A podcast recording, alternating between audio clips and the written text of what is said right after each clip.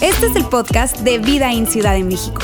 Nos alegra poder acompañarte durante los siguientes minutos con un contenido relevante, útil y práctico.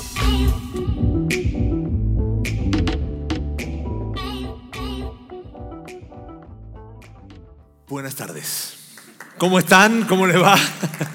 Qué gusto verlos por aquí. Siempre es muy emocionante para mí venir eh, acá a nuestro campus en Ciudad de México y en esta oportunidad eh, me vine con, con, mi hija, quien ustedes escucharon, qué increíble esa niña, ¿verdad? Es una cosa, de verdad yo no dejo de sorprenderme.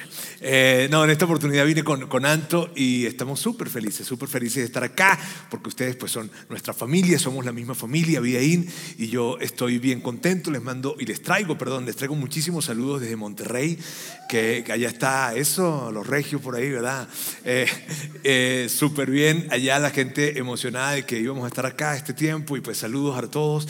Les digo, somos una misma familia y es bonito poder ver eso, que somos una familia que estamos en cuatro casas diferentes pero somos la misma familia. Bien, entonces estamos allá en, Ciudad de México, este, allá en Monterrey, en Saltillo, en Maracaibo, Venezuela y acá en Ciudad de México. Y la verdad que es muy especial poder estar acá y estos tiempos que me, que me, que me permiten venir a mí aquí son muy, muy especiales. Y nada, mírenme, no, no, no quiero extenderme mucho en esta parte, pero ¿por qué? Porque estamos en medio de una serie, en medio de una serie que, que, que iniciamos la semana pasada. Es una serie corta, es una serie de tres domingos solamente y es una serie que es pues a propósito de este mes que es el mes, tú sabes, ¿no? Del amor y la amistad y hay tanta conversación que gira alrededor de esto. Entonces nosotros queremos o quisimos traer una serie que tuviese todo que ver con el tiempo en que estamos eh, pues recorriendo y por eso hemos hablado y estamos hablando de encuentros íntimos. Esto de poder construir una verdadera intimidad, una genuina intimidad.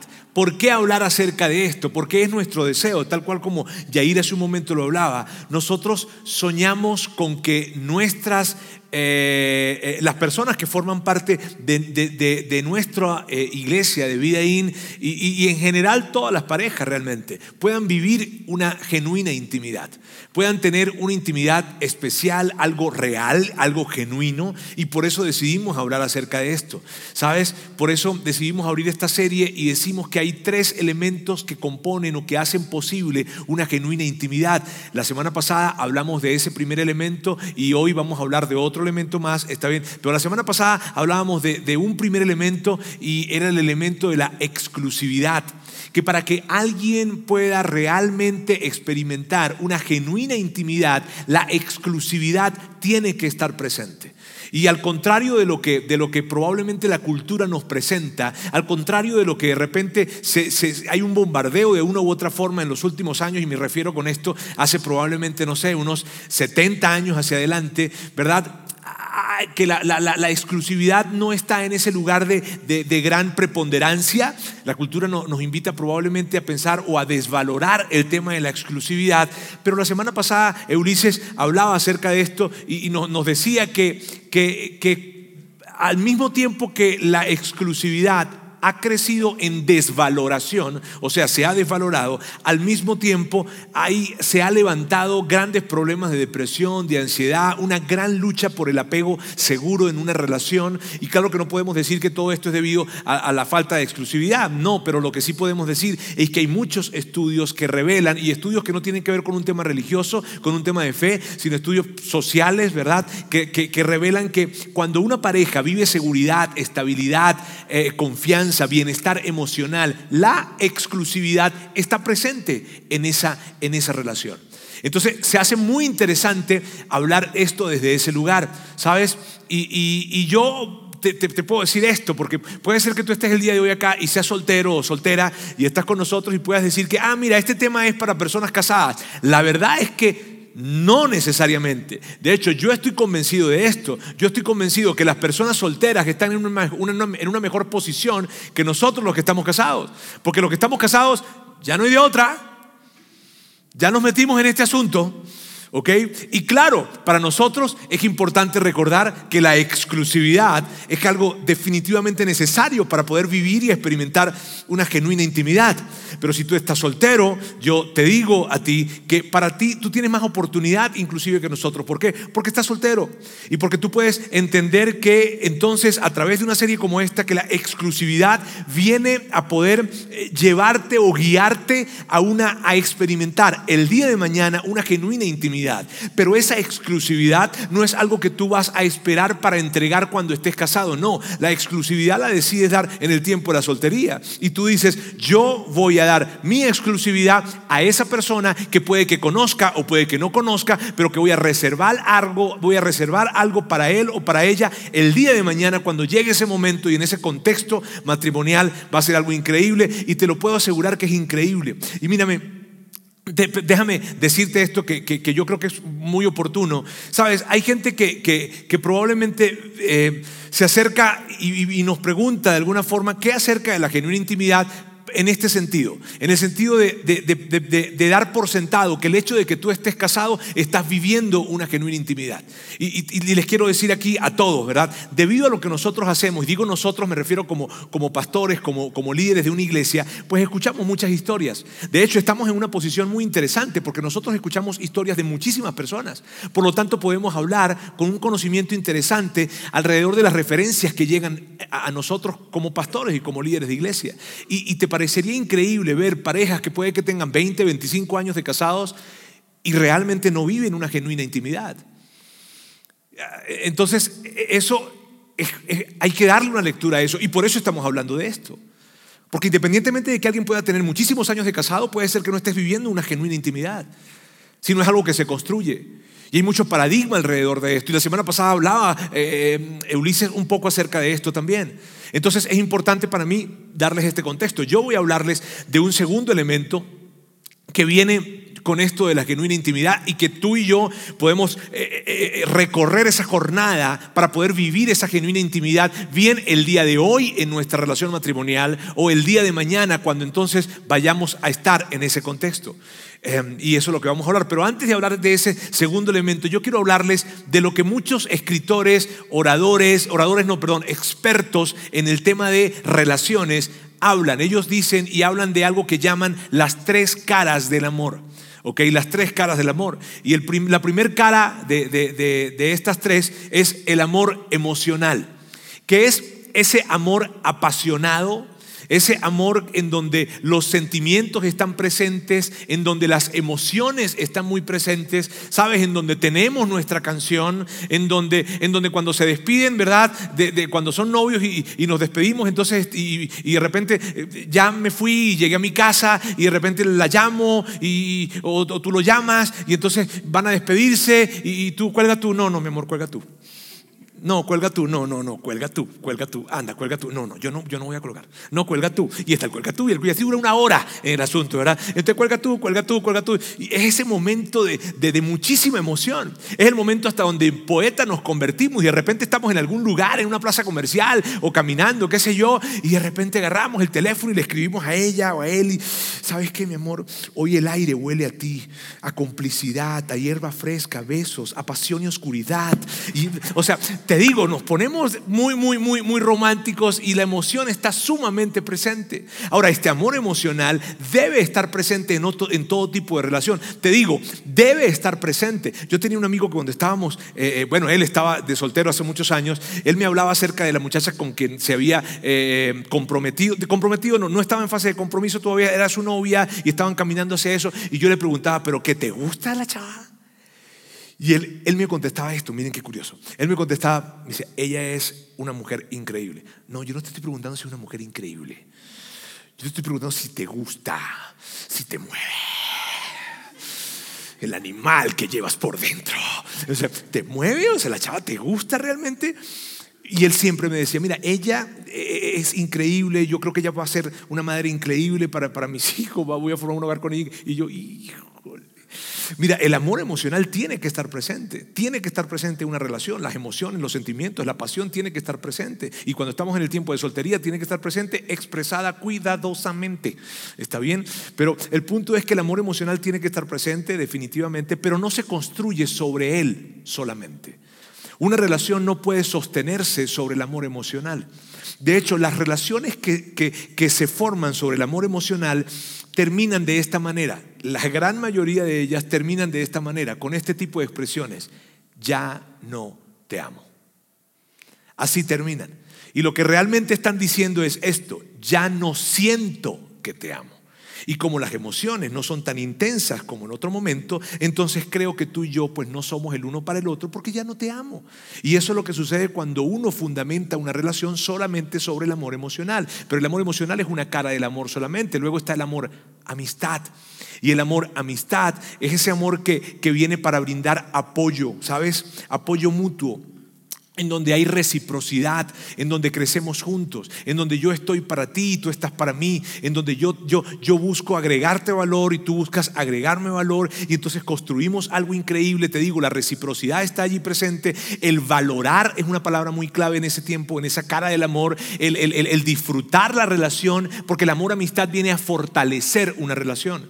Y luego ese amor amistad da paso a la tercera cara del amor, que es el amor compromiso.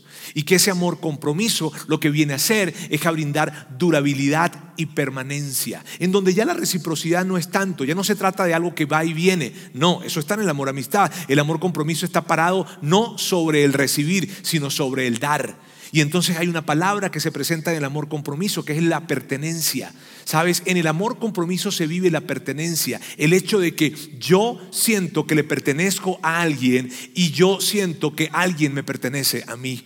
Y esas tres caras del amor conforman entonces lo que brindaría una relación saludable, un amor emocional que trae esa pasión, esas emociones, esa dulzura, el amor amistad que trae esa fortalecer, ese fortalecer la relación y el amor comprometido que trae esa durabilidad y esa permanencia. Pero quiero quedarme en esto. Es importante poder destacar lo siguiente, que en el amor, en el amor eh, eh, eh, compromiso, ese sentido de pertenencia que se presenta, Pablo habla acerca de esto. El apóstol Pablo habla acerca de esto. Él habla de, ese amor compromiso y de ese sentido de pertenencia que tiene que estar en, tiene que estar presente en una relación. Y Pablo lo describe de esta forma, fíjense bien.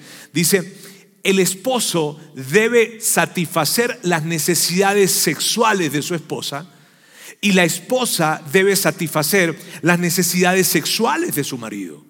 La esposa le da la autoridad sobre su cuerpo a su marido y el esposo le da la autoridad sobre su cuerpo a su esposa.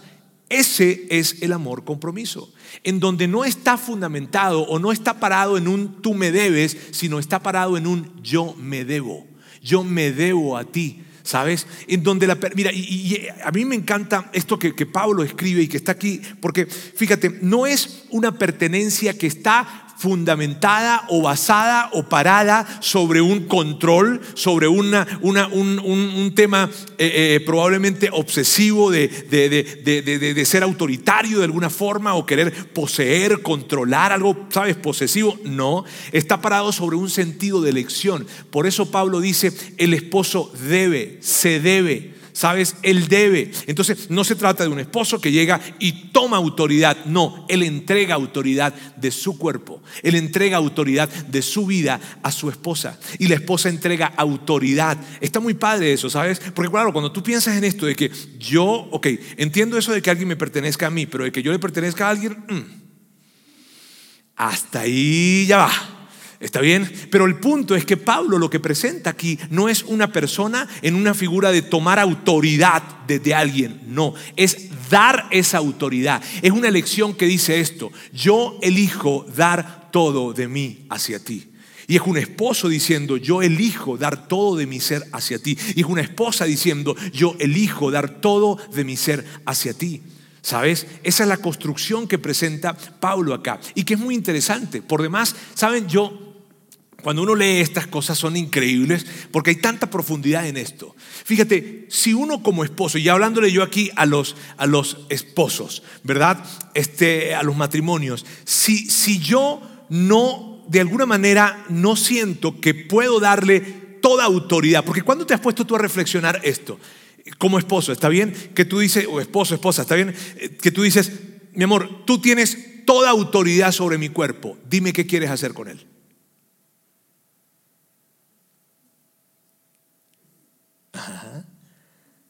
¿Cómo te sientes tú, esposo, haciéndolo? ¿Cómo te sientes tú, esposa, diciéndole, sabes, haz con mi cuerpo lo que tú quieras?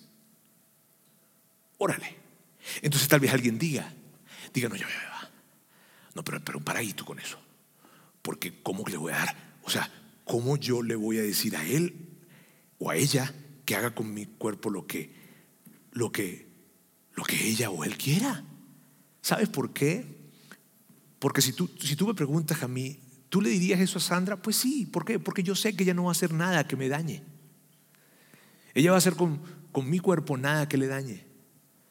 Y si yo de alguna manera, como, como matrimonio, tengo reservas con esto, si esto que yo te estoy diciendo a ti de alguna manera está, está ocasionando dentro de ti algo como que... Mm", yo te diría que escarbaras un poco más sobre ese tema. ¿Por qué?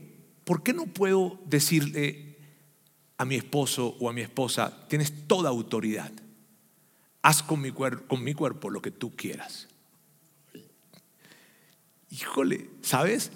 Tú haces eso con alguien que confías, con alguien que sabes que no va a dañarte y que no va a hacer algo que te perjudique a ti. Tú lo haces con esa persona. Entonces, mira bien, si tú eres soltero, entonces, y tú piensas el día de mañana, ¿verdad? En tener ese tipo de experiencia total, en cuerpo y en alma, con alguien. Entonces tú dices, híjole, pero yo no, yo no, no me siento cómodo o cómoda diciéndole a él o a ella, el día de mañana tienes total autoridad sobre mi cuerpo. Entonces piensa bien lo que vas a hacer.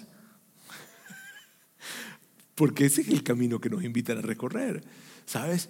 Ahora, para para poder vivir de esa manera, para poder decir o entregar toda autoridad, o sea, decir, elijo darte todo de mí, elijo darte acceso ilimitado a mí, se requiere una palabra, que es ese segundo elemento para construir intimidad.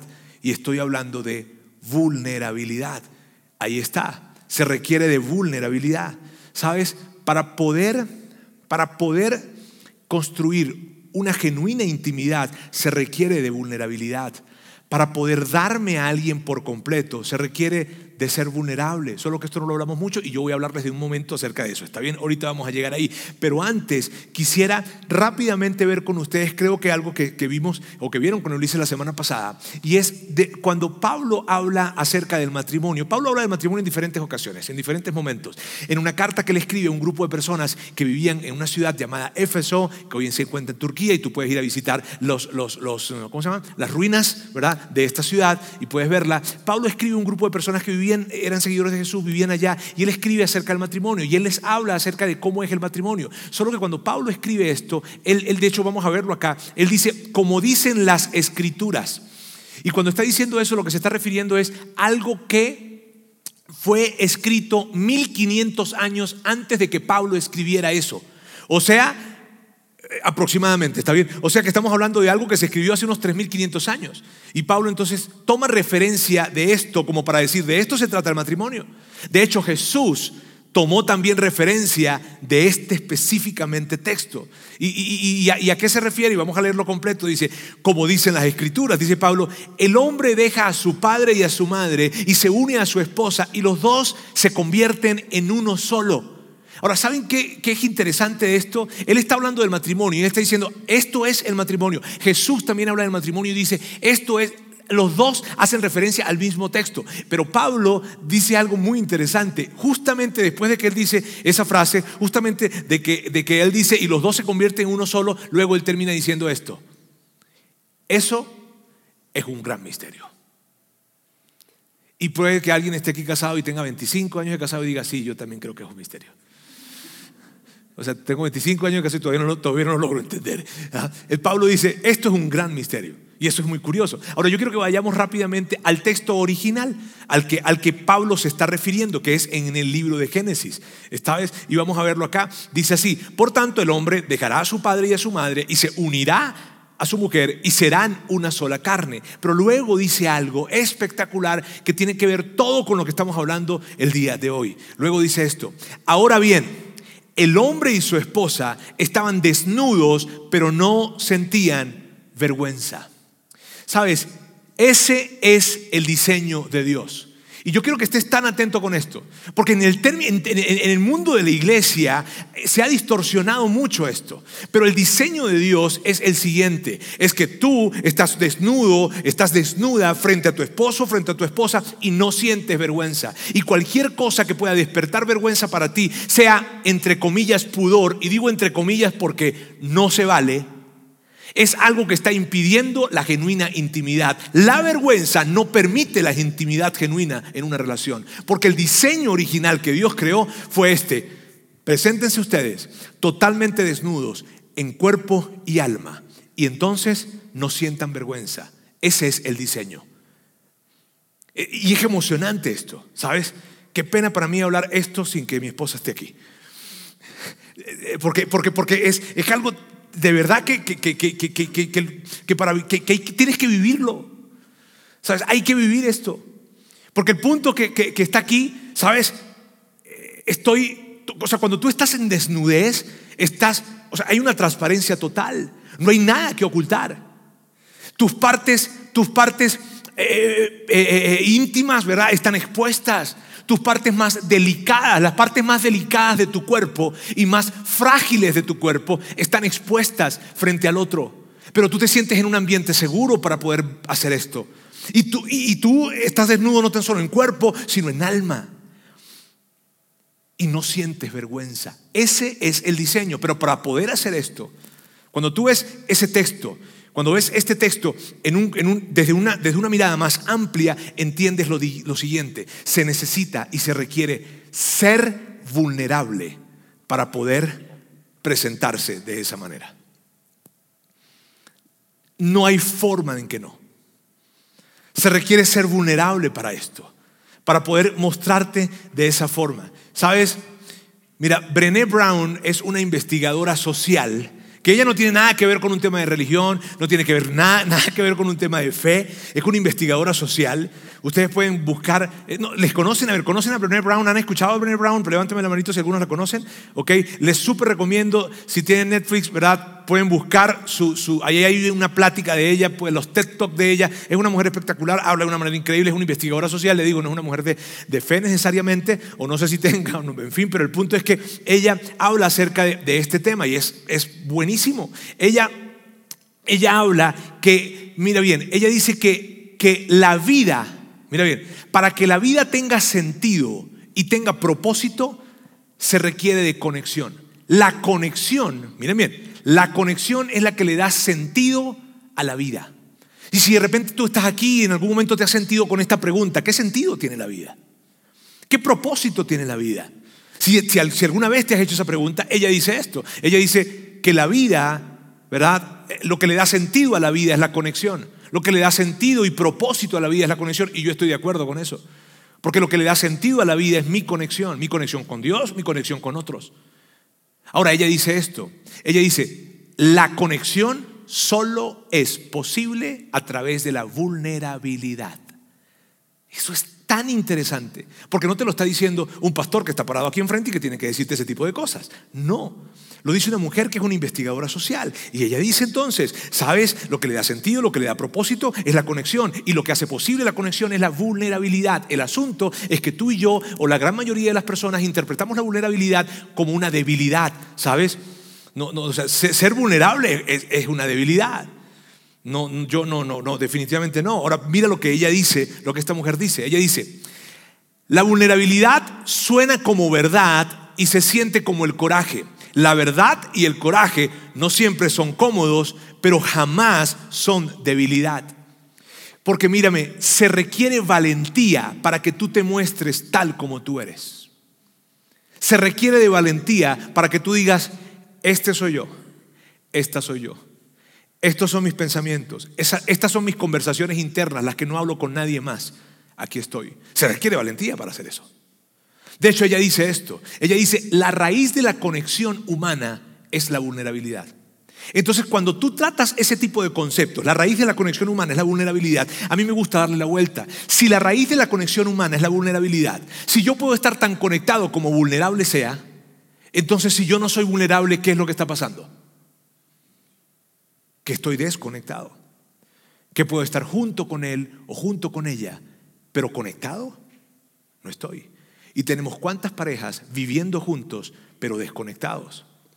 Porque lo que hace la verdadera conexión es la vulnerabilidad. Eso es fascinante, amigos, ¿sabes? Y para qué? Porque me lleva a mí a mucha reflexión. Fíjate, si lo, lo, que se requiere para que la vulnerabilidad esté presente, y quiero que estés tan atento con esto, si se requiere, lo que se requiere para que la vulnerabilidad esté presente es un ambiente en donde haya aceptación y empatía por mucho tiempo. O sea, mientras más tiempo recorre alguien en un ambiente de aceptación y empatía, más vulnerabilidad se presenta. Y si se presenta más vulnerabilidad, ¿qué es lo que habrá entonces? Más conexión, más intimidad genuina.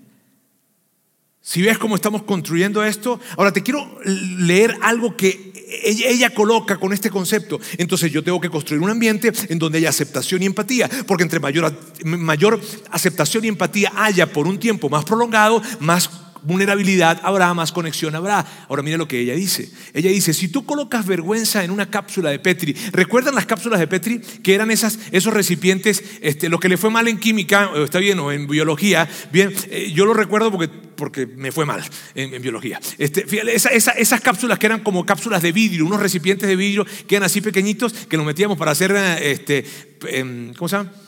Experimentos, ¿verdad? Ok, él dice, ella dice esto, ella dice, si tú colocas vergüenza en una cápsula de Petri, necesitas tres elementos para crecer, para hacer crecer exponencialmente esa vergüenza.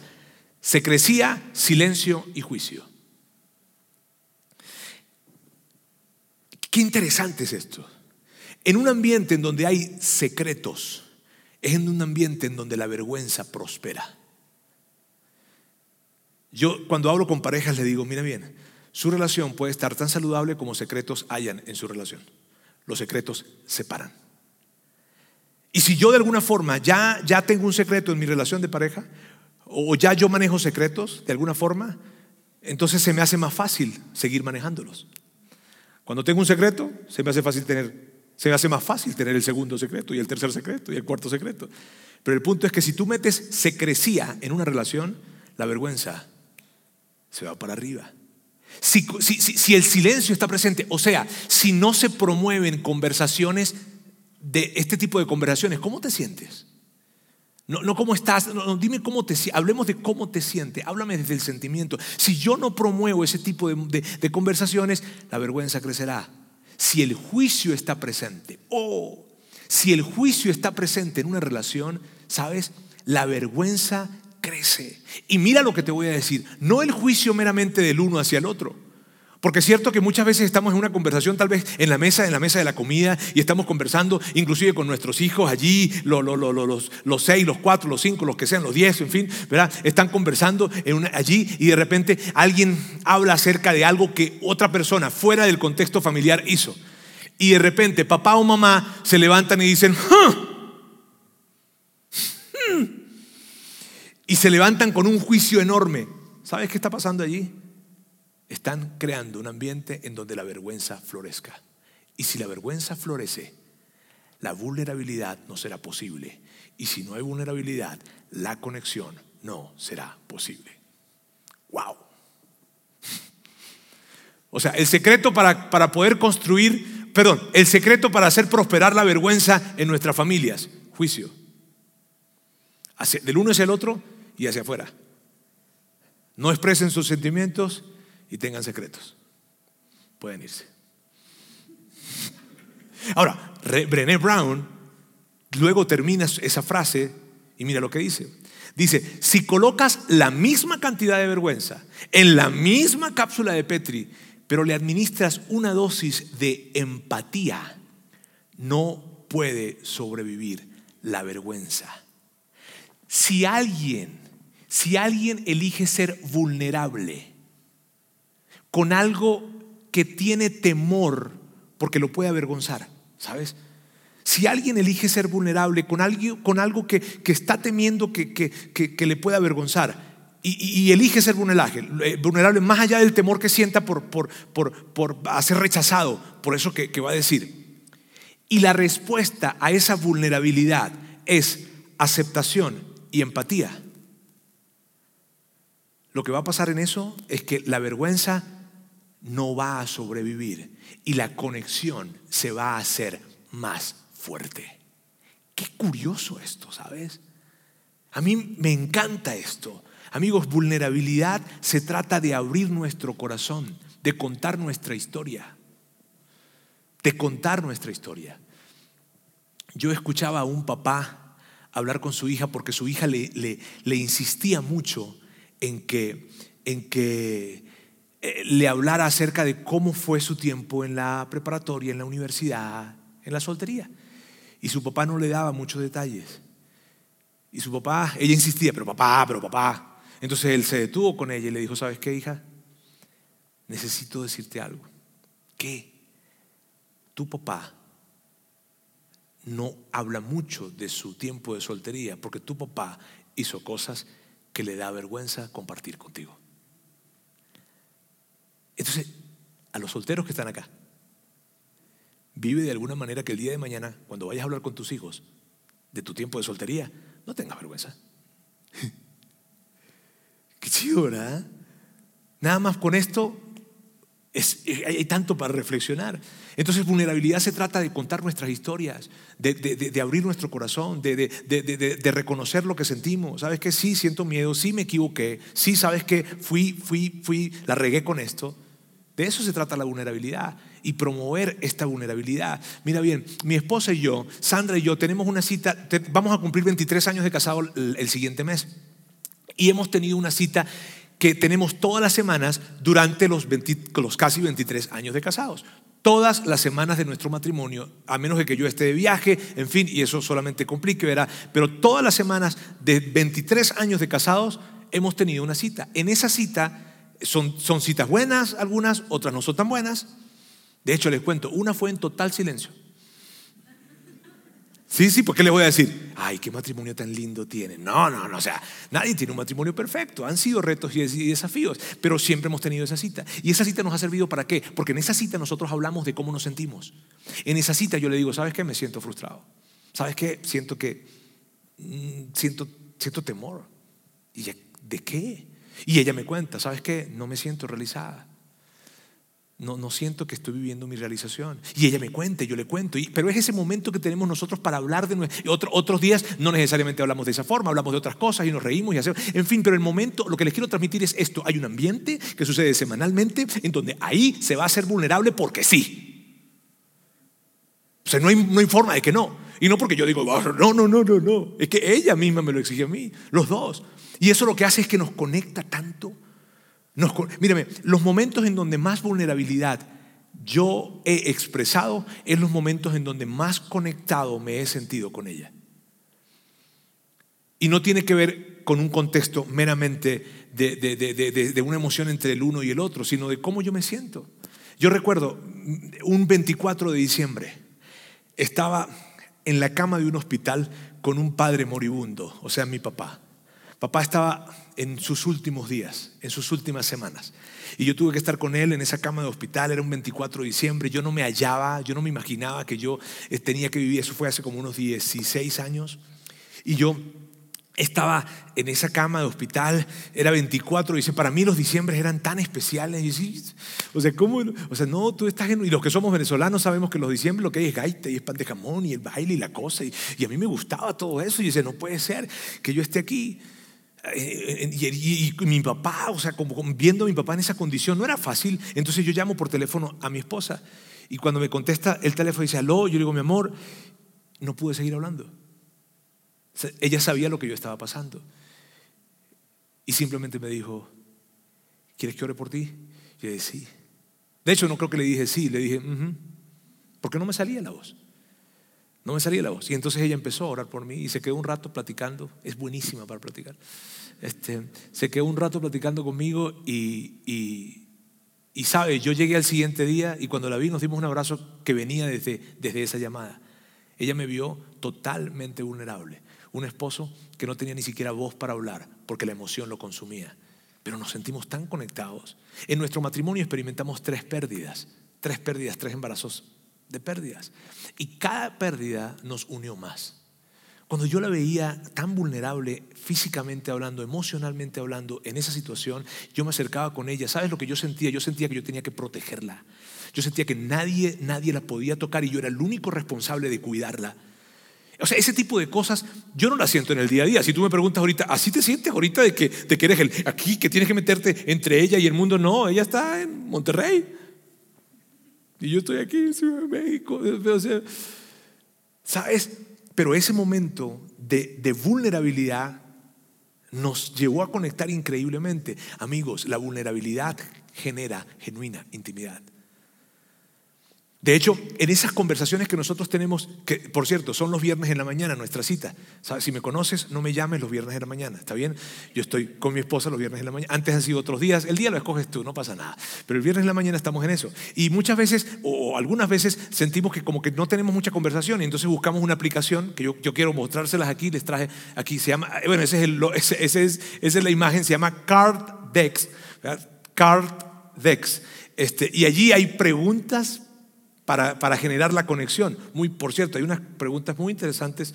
Aparecen tres chiles, así como hot, hot, hot, hot. Este, pero bueno, eh, eh, eh, el, punto allí es que hay herramientas para generar ese tipo de conversación y que genera ese tipo de conexión. El creador de, este, de, esta, de esta herramienta, de esta app, se llama Gottman y él escribe un libro que se llama Las siete reglas de oro. Miren qué interesante, este tipo es fascinante porque él él creó un laboratorio, literal, un laboratorio del amor. Él tiene un apartamento o varios en donde están acondicionados para medir la temperatura del cuerpo. Para medir, eh, de hecho, cuando meten a una pareja allí, la meten durante una semana y le colocan este, como dispositivos en su cuerpo para medir cómo están sus pulsaciones, todo. Él dice que él tiene el 98% de efectividad para decir si un matrimonio va a fracasar o no. Cuando los mete, es, ciencia lo que él habla. Él le metió ciencia al tema del sentimiento y la emoción del amor. Entonces, él en ese libro, él dice que hay siete reglas de oro para poder eh, construir una relación estable realmente. La primera se llama construir el mapa del amor. ¿Y por qué les hablo de esto? Ya lo van a ver. La primera es construir el mapa del amor, que significa tú conocer realmente a tu pareja. Y, en, ese, en, ese, en esa primera regla, él habla de afirmaciones, afirmaciones que tú tienes que colocar verdadero o falso. Y son este tipo de afirmaciones. Mira bien, vamos a verlas acá. La primera, sé cuáles son las tensiones a las que mi pareja se enfrenta actualmente. Yo sé. Yo conozco. Si yo me reúno entonces con, con, con, con eh, Karen y le digo, Karen, ¿cuáles son las tensiones que Yair está enfrentando actualmente? Y luego me reúno con Yair. Yair, ¿cuáles son las tensiones? Yair me va a contestar exactamente lo mismo que Karen dijo. Entonces tú colocas verdadero o falso. Y cuando vas contestando en el mapa yo decía, mm". y luego tienes que comparar. Sandra y yo salimos súper bien. No le voy a decir, no le voy a decir. Ah, otro tipo de expresión, esta. Conozco los sueños vitales de mi pareja. Si tú me preguntas, o si le preguntas a él o a ella, ¿cuáles son, ¿cuál es el mayor sueño que tu esposa, que tu esposo tiene? Ella o él deberían contestar, deberían saber contestar. Sé, esta es increíble, sé cuál fue el peor momento en la infancia de mi pareja. ¿Tú sabes cuál fue el peor momento? Entonces, esas preguntas lo que hacen es que generan conversación. Porque ¿qué es lo que sucede? Si yo no sé cuál fue el peor momento en la infancia de mi pareja, ¿qué hago? Pues le pregunto. Y ella va a hablar o él va a hablar. Y sabes, se va a dar una conversación muy interesante. Esa conversación, para que se dé esa conversación, tiene que haber vulnerabilidad. Porque tú no vas a contestar tu peor momento en la infancia si no eres vulnerable. Porque pueden ser cosas que hayan sucedido allí que traigan mucha vergüenza para ti. Y cuando la estás contando, del otro lado tiene que haber nada de juicio, sino aceptación y empatía. Qué interesante eso. Otra, otra, otra es esta. Puedo nombrar cuáles son sus mayores miedos.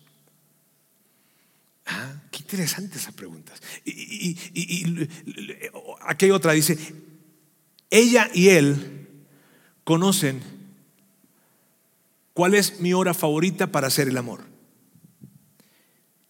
Y no se vale contestar como el Oxo, 724 o 24-7, que dice, no, no. O sea, ella o él saben, qué interesante, porque eso es construir el mapa del amor, eso es ser vulnerable. Es necesario hablar de esto. De hecho, había unas preguntas más interesantes, pero no consideré prudente mostrarlas en este escenario. ¿Está bien? Ahora, amigos, ¿saben qué? ¿Saben qué? Porque esto, esto, esto me encanta. esto me encanta. Esas afirmaciones que acabas de ver, que, las acabamos de ver acá, y hay muchísimas más, hay 40. Eh, esas afirmaciones, ¿saben qué es? ¿Sabes qué es eso? Es esto. Vamos a ver esto que está acá. El hombre y su esposa estaban desnudos, pero no sentían vergüenza. Eso es estar desnudos. Eso es desnudez. Desnudez es estar frente a ti y poderte decir, estos son mis mayores miedos. Se requiere estar desnudo para decir, estos son mis mayores anhelos, que no los he cumplido hasta ahora, pero que quiero cumplirlos. Se requiere estar desnudo para decir, esta es mi hora favorita de hacer el amor, no cuando tú quieres, sino en esta. viste que esa es la manera práctica de lo que Moisés escribió hace 3.500 años? Cuando dijo, estar desnudos y no sentían vergüenza, es tener ese tipo de conversaciones y no sentir vergüenza. Una vez más, amigos, la palabra de hoy es vulnerabilidad. Vulnerabilidad. Y miren bien, la comodidad que tú y yo, la comodidad que tú y yo sentimos, fíjate bien, la comodidad que tú y yo sentimos cuando vemos ese tipo de afirmaciones, cuando tenemos ese tipo de conversaciones, revela el nivel de vulnerabilidad, o sea, revela el nivel de conexión que estás teniendo con tu pareja. Quiero que estés bien pendiente con esto conmigo. Mire, si tú te sientes muy cómodo muy cómoda teniendo ese tipo de conversaciones, entonces quiere decir que tú has construido una relación en la que la vulnerabilidad está presente, por lo tanto, la conexión está presente. Por lo tanto, la genuina intimidad está presente. Pero si yo me siento incómodo cuando tú me estás hablando de estas cosas, o cuando yo estoy hablando de esto, eso está revelando que le está faltando vulnerabilidad a mi relación. Por lo tanto, le está faltando genuina intimidad. ¿Qué te parece? Wow. Eso es muy revelador. Para los matrimonios, quiero decirles una muy buena pregunta, una muy buena pregunta para los matrimonios que, pudiesen trabajar esta semana, y estoy terminando con esto. Es la siguiente. ¿Qué podrías hacer esta semana para promover la vulnerabilidad en tu relación? ¿Qué cosa práctica esta semana tú podrías hacer para promover la vulnerabilidad? No, Roberto, nosotros somos súper vulnerables. ¿Qué podrías hacer esta semana para promover la vulnerabilidad en tu relación? Y para los solteros, para los solteros tiene varias implicaciones. Una de ellas es la que les hablaba hace un momento. Vive de tal manera que el día de mañana, cuando tengas que hablar de tu soltería, pues no sientas vergüenza. ¿verdad? Esa es una implicación. Pero la segunda que yo quisiera mencionarla, si tienes novio o tienes novia, esta es una buena pregunta. ¿Sientes que tu novio o tu novia es alguien con quien puedas ser totalmente vulnerable? Y si no, si la respuesta es sí, porque tú dices sí, porque en nuestra relación estamos construyendo una relación en donde no hay secretos, en donde se promueve hablar de los sentimientos y en donde el juicio no está presente. Entonces, sí. Pero si me dices que no, bien sea por él o por ella, cómo van a responder, o porque tú no puedes, hay algo en lo que tienes que trabajar. Y tienes que detenerte un poco a pensar en eso. Así que amigos, hasta el día de hoy, ¿verdad? En esta serie hemos hablado de dos elementos. ¿Ok? Y aquí están presentes y vamos a recordarlos. La exclusividad y la vulnerabilidad.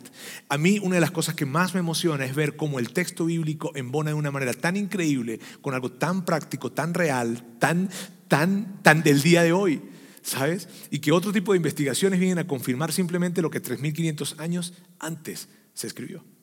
Entonces, les quiero dejar con eso. Exclusividad y vulnerabilidad. La siguiente semana vamos a hablar del tercer elemento para que haya una genuina, genuina intimidad. Bien, permítame, por favor, eh, cerrar este tiempo con una breve oración. Dios, quiero darte muchísimas gracias por, por el privilegio que, nos das a nosotros de, o sea, nos entregas algo increíble. Tú quieres que nosotros tengamos una intimidad increíble, una real intimidad, algo, algo que, que, que se, es ese diseño que tú trajiste, ¿verdad? Y que tú presentaste y que, y y habla de, de, de, de, estar en una total desnudez, en donde no, no, no, siento vergüenza ni en cuerpo ni en alma por, por poder estar frente a Él, frente a ella. Dios, gracias porque tú nos enseñas y nos das el camino a recorrer para poder vivir esa genuina intimidad. Ahora ayúdanos a todos a poder recorrer ese camino y ayúdanos a todos a poder crecer en esa vulnerabilidad que hoy aprendíamos que es tan necesaria para vivir esa, esa, esa, esa intimidad real. Gracias Dios porque tú quieres que nosotros vivamos eso. Tú nos regalaste algo increíble en nuestras relaciones y tú quieres que podamos vivir nuestras relaciones de esa manera, plena y totalmente. Gracias Dios por este tiempo, gracias por esta gente increíble y maravillosa. Eh, te amamos Dios, en el nombre de Jesús. Amén.